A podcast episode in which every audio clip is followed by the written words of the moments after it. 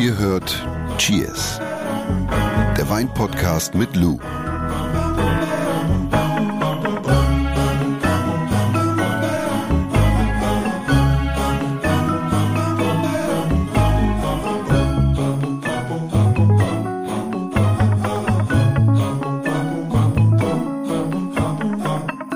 Nur noch ein paar Mal schlafen. Hast du schon ein Bäumchen zu Hause? Ja, sehr schön. Selbst geschlagen oder wie macht ihr das? Oder geht ihr zum Händler? Nee, wir haben so einen, so einen alten, alter Schulfreund meiner Mama.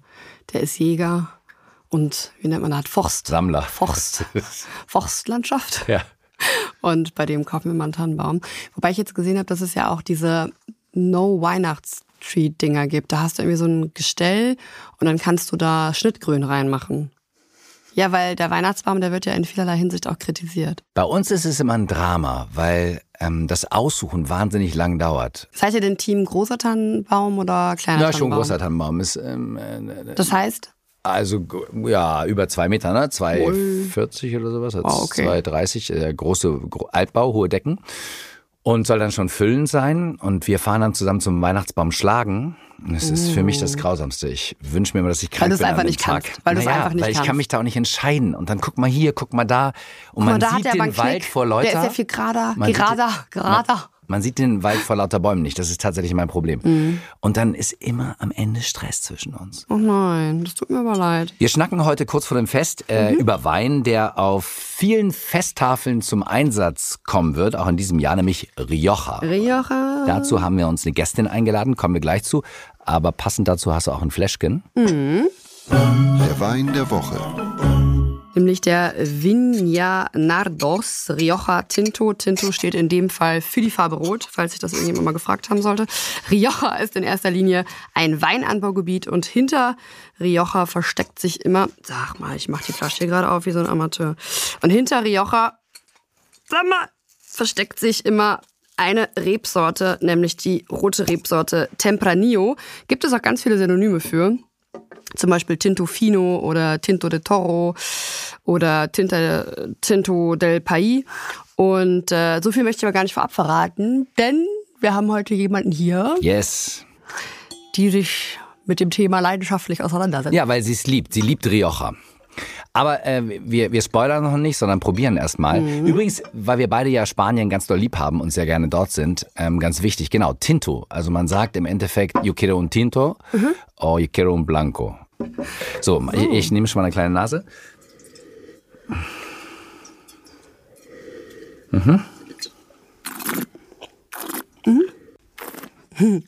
Das ist eher so fruchtiger, fruchtiger Rioja. Ja, das ist jetzt so ein Einstiegs-Rioja, so ein Einstiegs-Tempranillo, ist so ein Brot- und Butterwein, finde ich, hat so eine feine Frucht. So ein guter Tischwein, sag ich jetzt mal, ohne großartig nachdenken zu müssen. Ja. Wir kommen zu unserer Gästin äh, und zu meiner kleinen Lobhudelei. Es ist eine Frau, eine äh, Sommelier, die sich in einer von Männer dominierten Welt durchgesetzt hat, kann man schon mal sagen. Hat also viel mit dir gemeinsam, Lou. Haben wir öfter schon drüber gesprochen. ähm, vom noblen Louis Jakob in Hamburg bis hin zur Küche von Gordon Ramsay in London. Sie hat schon viel erlebt in Sachen Wein, in Sachen Kulinarik. Sie ist äh, ja eine ne Weinkennerin, eine wahre Weinkennerin ähm, das ist jedenfalls ganz besonders überlegt, die nicht nur eure Geschmacksknospen, sondern auch euer Herz für Wein erobern wird. Ja. Sie liebt Rioja, ihr hört schon ihr Lächeln, ihr Lachen. Willkommen bei Cheers, Stefanie Döring. Vielen Dank. Schöne Ankündigung. Danke, dass ich hier sein darf. Danke, Wir beide haben uns mal beim FC St. Pauli kennengelernt. Du lebst auf St. Pauli, sagt man in Hamburg ja, Ähm, mittendrin. Und du warst eine Zeit lang mal für den guten Wein im Stadion verantwortlich. Die Zeiten haben sich leider geändert. Aber es hat sich verändert, weil Wein einfach beliebter wurde. Also als wir das Stadion, den FC St. Pauli beliefert haben, da war das so, okay, hey, es ist ein bisschen Nachfrage nach Wein und äh, jetzt ist es halt immer mehr und jetzt müssen halt größere ran. Also das ist ja ein tolles Zeichen für Wein, dass Wein auch beim Fußball, beim Ausgehen mittlerweile nicht mehr nur zu Hause, sondern einfach auch beim Ausgehen getrunken wird. Und das ist einfach schön für den Wein. Das stimmt. Wenn Rioja ein Charakter aus einem Film wäre, wer wäre das und warum? Uh. Wow, das ist eine super gute Frage. Es wäre auf jeden Fall ein sehr komplexer Mensch oder ähm, ein, vielleicht ein, jemand, der sehr wandelbar ist, mhm. ja, weil Rioja als Re Region und als Wein einfach so viele Schichten hat und man das vielleicht auch am ersten Blick oder im ersten Schluck gar nicht begreift, sondern einfach so wirklich da hinter die Fassade gucken muss. Also jemand, der ein bisschen vielleicht, ähm, ja, sehr wandelbar, komplex, äh, unfassbar interessant ist. Ja. Das ist schon mal ein Adjektiv, was ich mitnehme in den nächsten 20 bis 30 Minuten. Wandelbar. Das finde ich, find ich einen ganz, gute, ganz, gute, ganz guten Begriff. Stichwort Weinanbaugebiet. Rioja ist ja so mit Abstand eines der bekanntesten Weinanbaugebiete in Spanien. Und kannst du das vielleicht für unsere HörerInnen so ein bisschen geografisch einordnen? Vielleicht auch, was so die Hauptstadt ist, wie das da Land, wie das Landschaftsbild aussieht und es gibt ja auch drei, drei Subregionen. Du warst ja schon öfter da. Ich muss gestehen, ich war noch nie vor Ort. Äh, dementsprechend bin ich gespannt, was du erzählst. Na klar, also erstmal Rioja denken viele Leute, das ist eine Rebsorte. Mhm. Ja, also wenn man so diesen Straßentest macht, ist, äh, ist das immer so, ja, Rioja ist doch eine Rebsorte, das ist doch die Traube. Aber das ist es natürlich mhm. nicht. Das ist die Region, wie du schon gesagt hast, ähm, liegt im Nordspanien zwischen ja, Mittelmeer, Pyrenäen haben wir da und ähm, Atlantik. Also, mhm. ne, und wenn man sich ein bisschen mit Wein auseinandersetzt, wir haben hier echt so viele Extreme. Wir haben, ähm, wir haben Wasser, wir haben Berge. Das sind sehr, sehr äh, teilweise Höhenlagen. Also die äh, Trauben wachsen bis auf 900 Meter in dem Rioja-Gebiet. Mhm. Also mhm. es ist eine sehr extreme Region. Also nochmal Nordspanien.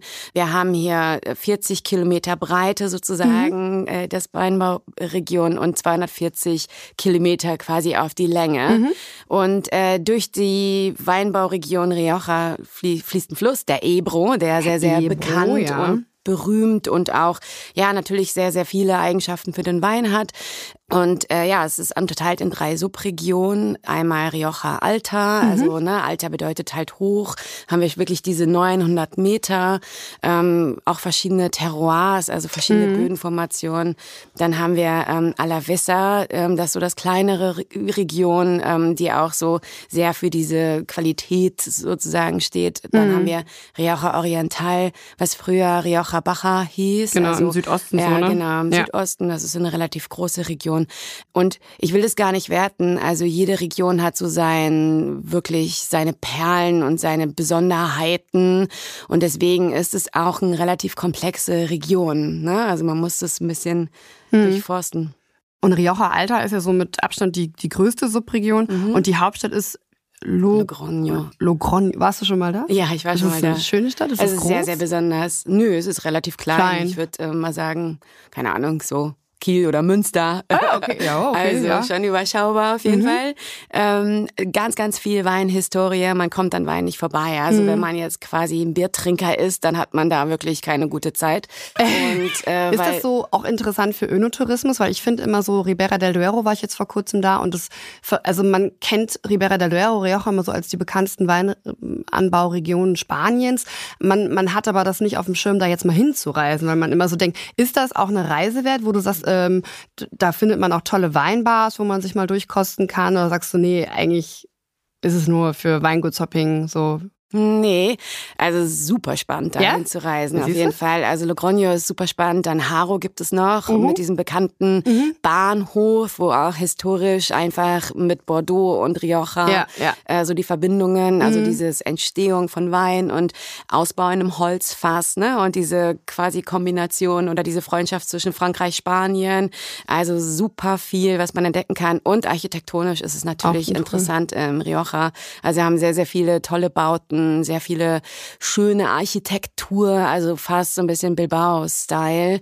Und man kann gut wandern, man kann gut spazieren gehen und natürlich auch essen und trinken. Klar. Also Önotourismus auch. Du hast gerade gesagt, ich muss sagen, einmal kurz, kurz ja. dazwischen, weil ich glaube, bei vielen ist gerade so ein Fragezeichen aufgeploppt. Ich, ich weiß, woher das kommt, aber die, die Beziehung zur Bordeaux, kannst du das in zwei Sätzen erklären, warum diese Beziehung da ist? Zwei Sätze. Ja, okay. Wow. wie, wie eine KI, wie eine KI. Ich, ich Komprimiere mir auf zwei Sätze, liebe Stefanie. Ich mache es ganz schnell. Erstmal äh, hat irgendwie Spanien äh, aus Frankreich Weine bezogen, weil Bordeaux war natürlich immer das große ja. Weinanbaugebiet, was irgendwie sehr äh, prägend schon immer war. Und deswegen haben wir natürlich auch diese Rebsorten, auch der Rosé zum Beispiel, der ist ja angelehnt an den Claret, mhm. ja, in Bordeaux. Und deswegen gab es immer diesen Austausch. Und äh, auch die französischen Holzfässer sind dann nach Spanien gewandert mhm. und so weiter. Dann irgendwann gab es die Reblaus. Und die Reblaus hat ja wirklich alles kaputt gemacht und Bordeaux hat sie massiv getroffen, noch vor Spanien. Das heißt, die französischen Bordeaux-Winzer, weil sie halt bei sich zu Hause nicht mehr arbeiten konnten, sind ins Rioja gegangen und mhm. haben da ihre Arbeit, ihre Erfahrungen mit den Holzfässern, mhm. mit den Spaniern, haben sie da gearbeitet. Und Spannend. dann konnte mhm. Rioja auch schon vorbeugen. Also die haben dann schon eine gute Grundlage gesetzt. Also Grundlage heißt irgendwie eine resistente ja, Unterlage, äh, Unterlage ja. damit die Reblaus das nicht frisst. Also deswegen gibt's diese Kombination und auch eine Bahnstrecke Strecke, die von Bordeaux Stadt nach Haro ah. geht, direkt um halt Wein und Fässer und sozusagen alles zu transportieren. Ich glaube vier, fünf Stunden oder so. Ah, okay, easy. Aber der ist jetzt mittlerweile stillgelegt. Ah, okay, schade. Am weitesten verbreitet äh, als Rebsorte, mhm. weil du hast ja eben drüber gesprochen, mhm. dass man oft denkt, Rioja ist eine Rebsorte, ist es nicht, aber mhm. die weit verbreitetste Rebsorte ist Tempranillo, oder? Genau. In, ja. Also ist richtig dominant wahrscheinlich, oder? Ist dominant. Also ich glaube, Rioja hat mittlerweile an die 70.000 Hektar. Ich glaube, es sind 66.000 Hektar oder so. Ja. Und äh, es gibt fünf äh, meines Erachtens fünf rote Rebsorten und neun tatsächlich auch weiße Rebsorten. Kannst du da noch so ein bisschen was zu sagen, was es neben Tempranillo noch für rote Rebsorten gibt und mhm. äh, Weißwein? Also erstmal ähm, haben wir 85 Prozent wirklich rot und ähm, Rosé, also schon Rioja, eine rot dominierende mhm. Region. Tinto. Die, genau, die Weißen und die Schaumweine, also die Espumosos, die äh, werden auf jeden Fall immer mehr, was auch spannend ist. Also da wird sich vielleicht die nächsten 10, 15 Jahre noch ein bisschen was verändern an der Prozentzahl. Und äh, man hatte ja früher den Tempranillo Neo als irgendwie Pflicht, ne? Wie ich glaube, so 85 Prozent äh, des Weines musste Tempranillo musste, sein. Mhm. Das hat man jetzt ein bisschen aufgebrochen. Also man hat dort auch Gesetze einfach gut angepasst. Was ich auch schön finde, was auch schon für die Region spricht, dass man einfach schaut, hey, okay, wir sind nicht festgelegt, wir legen uns auch neue Geschichten und neue Gesetze hin. Genau, wir haben neben dem Tempranillo noch den äh, Ganacha, mhm. was super toll ist, kennt man aus äh, Frankreich, das ist der Grenache. Und der Ganacha ist einfach spannend, ne? Also super feine, auch mhm. elegante Weine, können aber auch ein bisschen rustikaler sein. Ähm, genau, da ist auch viel so für den Rosé, da findet man viel Grenache äh, oder Ganacha. Dann haben wir noch äh, Marsuelo und Graciano, das sind so die zwei Partner, die halt irgendwie beim Rioja auch mit dabei sind, mhm. die auch so ein bisschen mehr so ähm, Struktur abgeben. Also Tempranillo denkt man auch immer, ist eine Rebsorte, die so hart ist und so harsch mhm. und so mhm. kräftig, aber es ist eigentlich eine total feine Rebsorte. Also wirklich super elegant und auch wieder wandelbar, weil, ne, muss man halt schauen, wo mhm. wächst sie, auf welcher Höhe. Ich glaube, das, was bei Tempranillo halt eben oft sein kann, ist diese doch sehr prägnante, ausgeprägte Tanninstruktur. Und je nachdem, wo man ist, wird's ja auch, wurde es ja auch in der Vergangenheit bewusst verschnitten, um diese mhm. Tanninstruktur so ein bisschen zu brechen oder erklärt auch, warum Tempranillo prädestiniert ist für den Ausbau im, im Holz, also genau. im, im Barrik oder in größeren Gebinden. Und äh, was ich noch sagen wollte, also das, was Stefanie gerade gesagt hat, wenn Rioja draufsteht, ne, früher so 85 Prozent mhm. Tempranillo. Und es gibt aber auch ganz, ganz tolle reinsortige äh, Rotweine aus der Rebsorte Ganacha aus Spanien. Und das macht also unfassbar viel Spaß. Also das kann man auch, äh, also es ist eine Empfehlung von mir, sich da auch mal vielleicht mit zu beschäftigen. Das ist echt cool. Aber es gibt auch Weißwein aus, äh, aus, aus Rioja, nämlich die Viura. Genau. Also Rotweinland. Viura gibt es aber auch, bekannt auch unter Macabeo. Mhm. Und wie, wie, wie magst du das? Ich, ich mag Vira total gern, muss ja. ich sagen. Es ist super spannend. Also ist jetzt nicht so, dass man das so erklären kann, dass es so, ey, beim Riesling zum Beispiel ja, hat man ja. diese Säure und diese ne, irgendwie Charaktereigenschaften. Vira ist eher so ein Chamäleon. Ja, ja also Vira kann, ist so eher so geschmacksneutral, sagt man. Oder der Böse würde halt sagen, geschmacksneutral. Aber ähnlich wie Chardonnay. Chardonnay ist ja auch sehr ich wandelbar. Sagen, also. Und dann kommt es wieder auf das Holz drauf an. Richtig. Und Biror kann halt in diesem Holz einfach extrem gut ähm, reifen und da irgendwie auch komplett äh, zu sich kommen und einfach ein wunderschöner, toller Weißwein äh, sein. Da war das äh, Adjektiv wieder, wandelbar. Ja, genau. Ja. ja, aber es sind aber auch keine, also die weißen Rioja sind jetzt nicht so die Partyweine oder Mhm, ne, nee. easy, easy drinking. Ich glaube, das ist jetzt die Jahreszeit, ist perfekt, ne? Mhm. Irgendwie, der darf auch ein bisschen wärmer getrunken werden. Der braucht Luft, der braucht ein bisschen, der kann auch karaffiert werden. Also, ne, das Pendant zum roten Dekantieren. Ähm, ja, einfach ein bisschen Zeit, was wir jetzt Mhm. auch dann an Weihnachten haben, ähm, ein bisschen Endlich sich mal Zeit uns ein bisschen geben Zeit nehmen. und auch dem Wein so ein bisschen Zeit geben. Ja. Es gibt aber auch noch andere weiße Rebsorten, so Sauvignon Blanc gibt es, Verdejo gibt es, ne? also gibt auch noch ein bisschen was anderes. Genau. wahrscheinlich dann eher so in der Easy Drinking Schiene. Aber was man sich, glaube ich, merken kann, rebsortentechnisch Tempranillo, Jura und äh, sehr coole Garnacha. Weine aus Garnacha. Aber es gibt nicht nur Rotwein und Weißwein. Du hast eben ähm, genannt Rosé, finde ich auch spannend, Mhm. nochmal einmal drüber zu sprechen. Und Schaumwein. Ja, der Rosierenteil ist, glaube ich, sogar noch mehr, noch höher als Weißwein. Und im Bordeaux haben sie ja diesen Claret, ne? Mhm. Oder ähm, der Engländer, ich habe lange in England gelebt, Claret. Also Claret. Das, Claret, das Immer ist noch so ein der, von dem Claret. der Engländer hat auch immer, ich habe das am Anfang nicht verstanden, hat immer Claret bestellt und er meinte halt Bordeaux. Und ähm, aber Claret hat halt so dieses, ist dieser leichte Bordeaux-Style. Das, was wir jetzt auch kennen, so gekühlte Rotweine, ne? Wir, das kommt ja immer mehr auch aus Österreich und Deutschland und so weiter. Und das hatten die halt damals immer schon so gehabt. Wird auch hauptsächlich aus dem ähm, Ganacha gemacht, mit äh, auch weißen Rebsorten verschnitten. Ah. Also Viora und Ganacha kann man da auch zusammen äh, verblenden, sozusagen für den Rosé, der auch relativ relevant ist, sind die sehr stolz drauf. Genau, und äh, Weißwein und es gibt Schaumwein. Espumosus. Genau. Sprudel. Ja. Also Espumoso regelmäßig ist einfach der Begriff für Schaumwein auf Spanisch. Genau. Und der wird auch mit einer traditionellen Flaschengärung hergestellt. Absolut, Ja. ja. Und teilweise auch echt sehr langes Hefelager. Ja, Und ja. also muss ich Kava echt ein bisschen äh, anziehen, warm anziehen. Hast du, du hast sie äh, vorhin erwähnt. Du hast gesagt, du glaubst, dass es prozentual auch steigen wird, die Herstellung von Schaumwein. Die, die es jetzt gerade so auf dem Markt gibt, das sind Mhm. relativ wenig, ähm, ne, weil natürlich auch ein gewisses Know-how für Flaschengärung und so weiter. Natürlich, ja. Und auch ein Markt muss ja auch da sein, aber die, die es jetzt gerade gibt, sind einfach unfassbar Ich habe großartig. im und- Mhm. letzten Jahr das erste Mal drei verschiedene verkostet und das war wirklich gut. Und genauso wie in der Champagne gibt's ja auch da, sag ich jetzt mal Jahrgangsschaumwein und, und, und also Vintage und Non-Vintage, also ohne Jahrgangsangabe.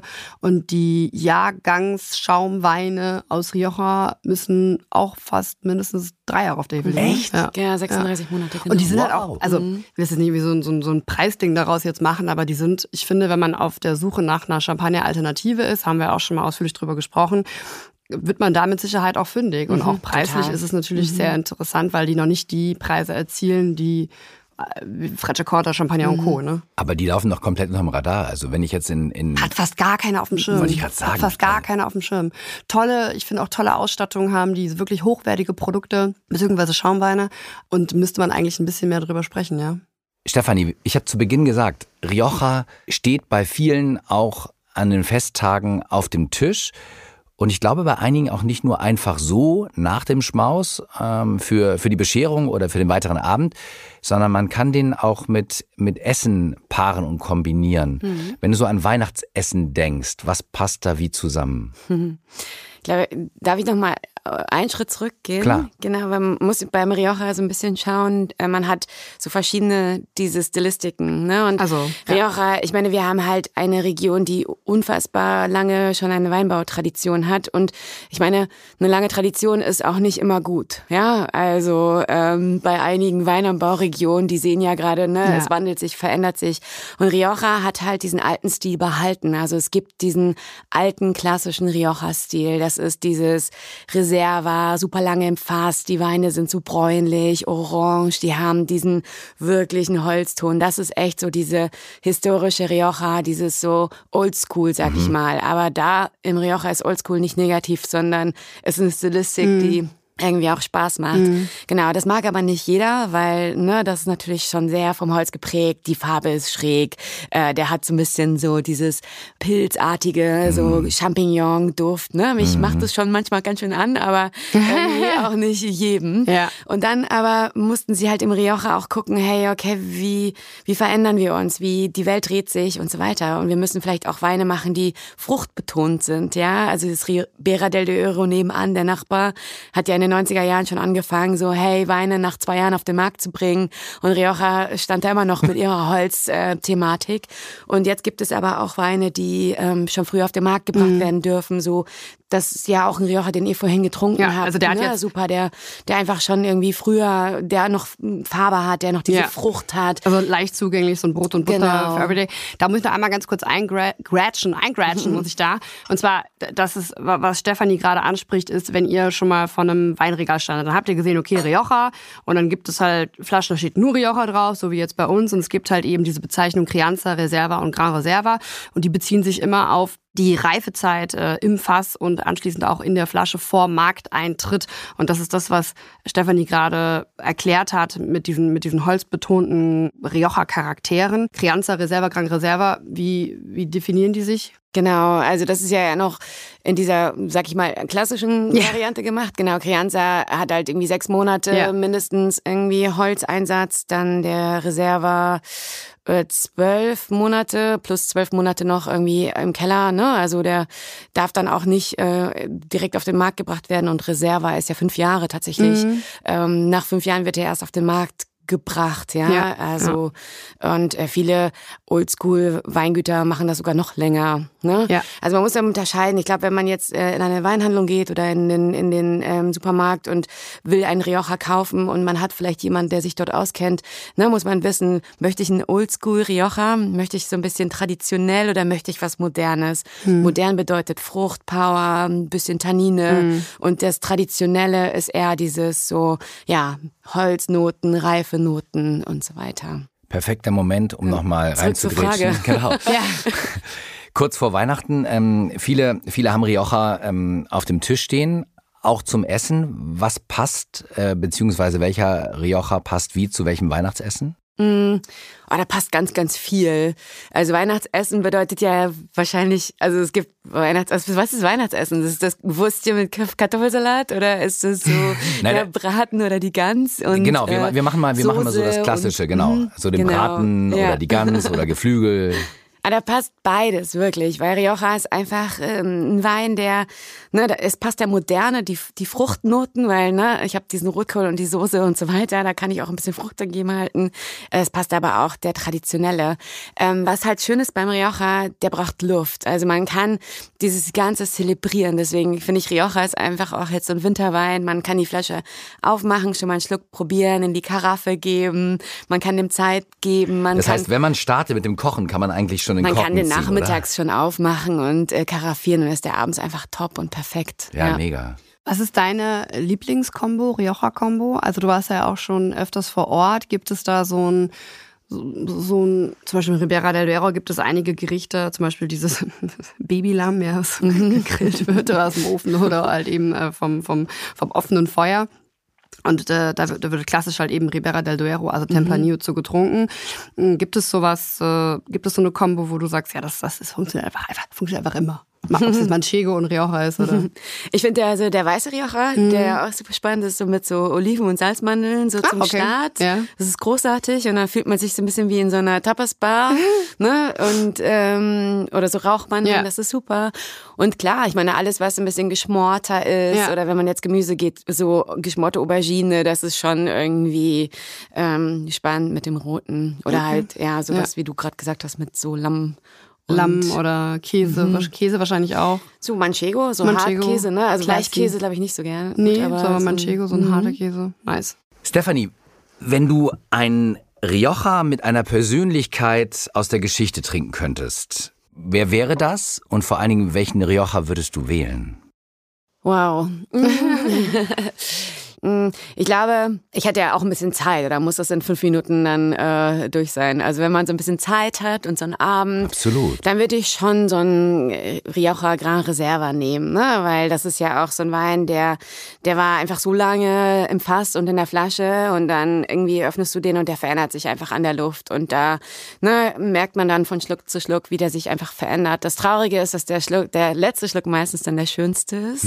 Kann ich bestätigen. Rioja macht wirklich eine also gerade die Qualitätsspitzen, sage ich jetzt mal, die machen eine unfassbar krasse Wandlung im Glas durch. Ja. Und mit welcher Persönlichkeit? Muss der Mensch schon irgendwie gestorben sein? Nö, nee, kann nee. eben. Okay, gut. Ich, ich würde gerne eine Flasche Rioja mit Angela Merkel mal trinken. Ach ja. Und so einen Abend mit der mal schnacken. Ich- Ja? Ja, hätte ich, glaub Wie sagt der Bill Lust von drauf. Tokyo Hotel immer auch die süße Maus, ne? Die süße Maus, mit der möchte ich auch mal was trinken. Zusammenfassung? Zusammenfassung. Also so ganz grob, Rioja ist ein Weinanbaugebiet in Nordspanien, umfasst eine Gesamtrebfläche von, äh, du hast gesagt 66.000 Hektar, más o menos. Äh, teilt sich in die Subregion Rioja Alta im Südwesten, Rioja Alvesa im nördlichen Zentrum und äh, Rioja Oriental. genau, Oriental. Oriental, früher, Früher. Rioja Baja. Ne? Genau. Und steht Rioja auf dem Etikett und der Inhalt ist rot, handelt sich eigentlich in der Regel, kann man sagen, um Tempranillo. Ne? Das ist so, glaube ich, Ja. grundsätzlich so. Und äh, wir haben auch gelernt, es gibt auch Weißwein. Es gibt sogar mehr Roséwein als Weißwein, äh, was aus dem Rioja kommt. Und Upcoming Trend, Achtung, Achtung, Schaumwein. Da bin ich gespannt. Ich gehe auf die Recherche. Also ich ich, bringe gehe tatsächlich. Mal einen mit. Wirklich? Ja, Das finde ich zur spannend. nächsten Aufnahme bringe ich einen mit. Ja, großartig. Bevor wir mit dem Wein der Woche nochmal anstoßen, ähm, haben wir noch eine Frage. Ihr könnt ja schreiben, logischerweise in die Kommis, ähm, bei Instagram oder bei Spotify oder ihr schickt eine Mail, äh, geht zum Beispiel an cheers.edeka.de und wir haben eine ähm, Hörerinnenfrage von Lea aus Köln. Die Frage der Woche. Kann ich an der Farbe des Weins erkennen, ob er jung oder alt ist, Lou? Die Farbe kann normalerweise äh, Aufschluss geben über das Alter eines Weins. Kommt natürlich auch darauf an, wie der Wein gelagert worden ist, mit welchen, welchen anderen Faktoren der Wein ausgesetzt worden ist. Aber Rotweine zum Beispiel sind in der Jugend oft so, wenn man das Glas anwinkelt und zum Beispiel, deswegen haben wir immer so eine weiße Serviette oder so ein, so ein weißes Blatt Papier, dann hat man ja diesen Weinrand, also man hat einmal den Kern, also der quasi da sich beim, beim, beim Weinglas äh, Stiel befindet und einmal den, den, den äußeren Rand, gerade wenn man das Weinglas so ein bisschen kippt. Und äh, so Rotweine sind in der Jugend halt eben oft so violett mit weißem Rand und mit zunehmendem Alter wird die Farbe schwächer und der weiße Rand beginnt sich so ein bisschen orange, bräunlich einzufärben. Und äh, im Gegensatz dazu kann ein, ein, ein junger Weißwein sehr, sehr wässrig bis hell sein. Und mit zunehmendem Alter gewinnen Weißweine im Gegensatz zu Rotwein an Farbe. Also bei Rotwein verändert sich die Farbe, aber äh, gereifte Weißweine gewinnen an Farbe und, und gehen, kriegen so eine Bernstein, bräunlich, orangen Reflexe. Ja. Aber wie gesagt, es kommt auch auf die Lagerung des Weins an, wie wurde der Wein ausgebaut und und und und und. Aber natürlich ist der optische Eindruck bei Weinverkostung äh, in, mit, mit entscheidend. Ja. Stefanie, Stefanie Döring zu Gast bei Cheers. Äh, sag mal, Lou hat mich auf, ein, auf eine tolle Idee immer gebracht, weil sie sagte mal, du musst mal Flaschen gegeneinander trinken. Und das mache ich immer mehr, wenn ich Freunde zu, zu Hause habe, dass ich dann halt ähm, einfach nicht nur eine Flasche aufziehe, sondern mehrere. Kann man das mit Rioja auch gut machen? Ja, sowieso, auf jeden Fall. Man kann die verschiedenen Stile probieren. Ich würde nur, weil es einfach so komplex ist, wirklich bei einem Stil bleiben. Entweder du sagst, okay, du willst irgendwie, gehst auf diese modernen Geschichten oder du gehst wirklich auf diese Holzfassreifung und dann kannst du verschiedene Weingüter auch gegeneinander probieren, weil die haben natürlich dann auch noch ihre eigenen Fässer und ihre Fröhliche eigenen. Charaktereigenschaften. Also super spannend, klar, auf jeden Fall. Und die wunderbaren Geschichten. Darauf äh, Cheers. Cheers. Frohe Weihnachten. Fröhliche Weihnachten. Dieser Podcast wird euch präsentiert von Edeka.